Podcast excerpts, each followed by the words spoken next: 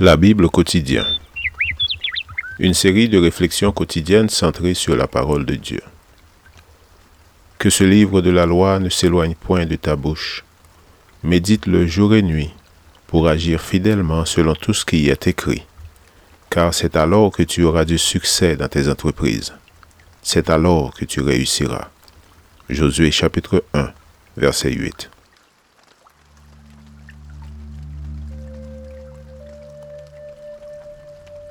Aujourd'hui, le 14 juin, vivre ou mourir pour Christ. Voici comment l'amour de Dieu a été manifesté envers nous. Dieu a envoyé son Fils unique dans le monde afin que nous vivions par lui. 1 Jean chapitre 4, verset 9. Un prince dont la nation n'était pas chrétienne se convertit un jour au christianisme. La révolte qui se déchaîna alors contre lui fut sans pitié. Déshérité, le prince fut banni de son pays et menacé de mort s'il revenait. Au milieu de toutes ces persécutions, il resta ferme dans la foi et déclara, Il est plus facile de mourir pour Christ que de vivre pour lui. La phrase ⁇ Il est mort pour nous afin que nous vivions par lui bien connue mais constitue aussi un grand défi. Vivre pour Christ est un défi pour nous chrétiens, car rien ne nous aide à atteindre cet objectif, sauf si sa grâce nous accompagne.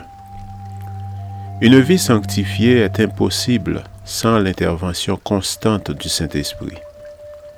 Sur terre, tout va à l'encontre de ce but qui est de vivre pour Christ. Le cantique Entre tes mains j'abandonne exprime le désir de tout lui remettre. Les paroles de cet hymne sont un encouragement et nous rappellent que vivre pour lui est possible et plus facile quand nous nous soumettons entièrement à sa volonté. Entre tes mains j'abandonne tout ce que j'appelle le mien. Je n'ai pas peur de te suivre sur le chemin de la croix tu connais mieux que moi-même tous les besoins de mon cœur. Je ne vis plus pour moi-même, mais pour mon Sauveur. L'amour est au centre de tout, car Dieu a tant aimé.